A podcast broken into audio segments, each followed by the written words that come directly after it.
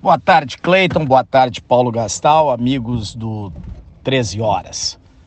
Eu vou falar sobre a expectativa que está gerando a nossa audiência pública que acontecerá dia 22 de dezembro, referente à termoelétrica aqui de Rio Grande.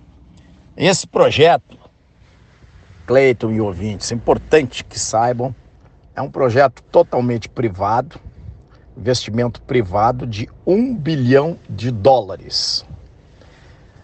Nós vamos. Uh, vai ser construída aqui em Rio Grande através de um grupo multinacional denominado Cobra, com base na Espanha, com muita experiência nessa área.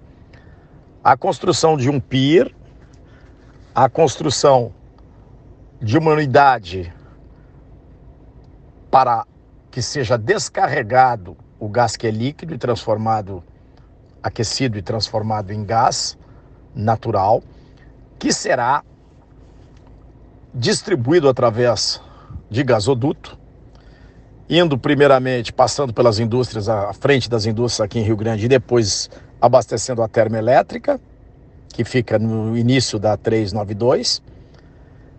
E o excedente desse gás vai ser comercializado posteriormente, a curto e médio prazo. Primeiramente aqui em Rio Grande e, e certamente Pelotas, vai inverter esta lógica que é o gás que chega do norte para o sul e agora vamos ter o gás do sul para o norte. Isso vai gerar muito imposto, muito ICM, muito retorno de ICM, então é bom para o estado, é bom para o município, é bom para toda a região.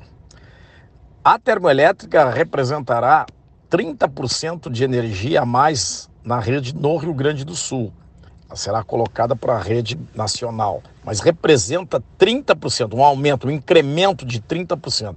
Energia essa vendida também, entregue ao setor energético brasileiro num momento muito difícil que nós estamos vivendo. É um projeto que tem um cronograma entre construção e, e a, o devido início de de trabalho da, da termoelétrica em, em máximo 24 meses. Portanto, são notícias muito boas e eu gostaria de dividir com todos os ouvintes, com toda a região, porque é realmente o maior investimento que teremos nos próximos meses no Rio Grande do Sul. Um bilhão de dólares. Dinheiro totalmente privado, obra totalmente financiada pelo setor privado e isso nos enche de alegria, porque realmente a nossa região sul, além da água abundante que tem aqui, além da questão do porto, além da questão da hidrovia, além da questão da duplicação da BR-116, além de tudo isso que está que estamos vivendo, teremos agora também mais energia e gás.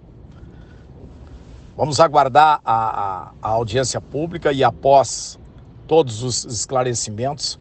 Eu voltarei a esse programa com muita satisfação para anunciar quando será o início das obras realmente de construção. Um forte abraço a ti, Cleiton e Paulo, que sei que são torcedores deste grande projeto que vai revolucionar a nossa região.